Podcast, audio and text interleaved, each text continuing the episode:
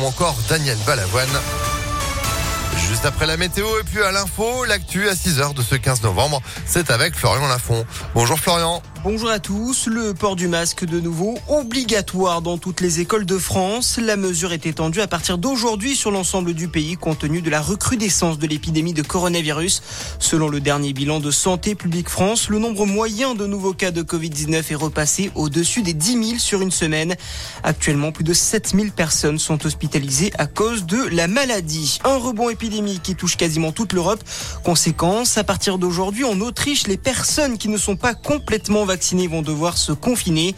Une mesure inédite annoncée hier par le gouvernement autrichien. Des millions de personnes sont concernées. Seulement 65% des Autrichiens ont un schéma vaccinal complet, un des taux les plus bas d'Europe. Dans le reste de l'actualité, deuxième ronde dans la course au Congrès des Républicains. Les cinq candidats LR se sont retrouvés hier soir pour un deuxième débat à la télévision sur BFM TV.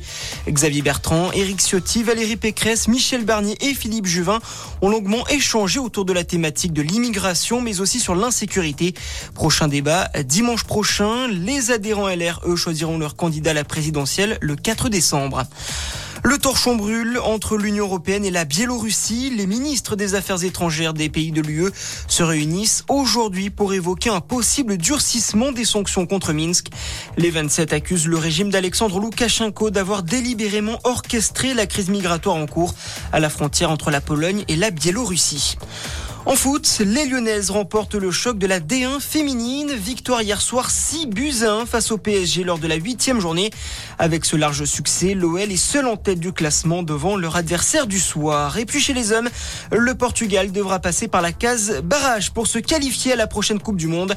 Les coéquipiers de Cristiano Ronaldo se sont inclinés hier soir à domicile face à la Serbie de buts à 1. Les Serbes sont donc qualifiés pour le Mondial 2022 au Qatar, tout comme l'Espagne et la Croatie qui ont validé hier leur ticket.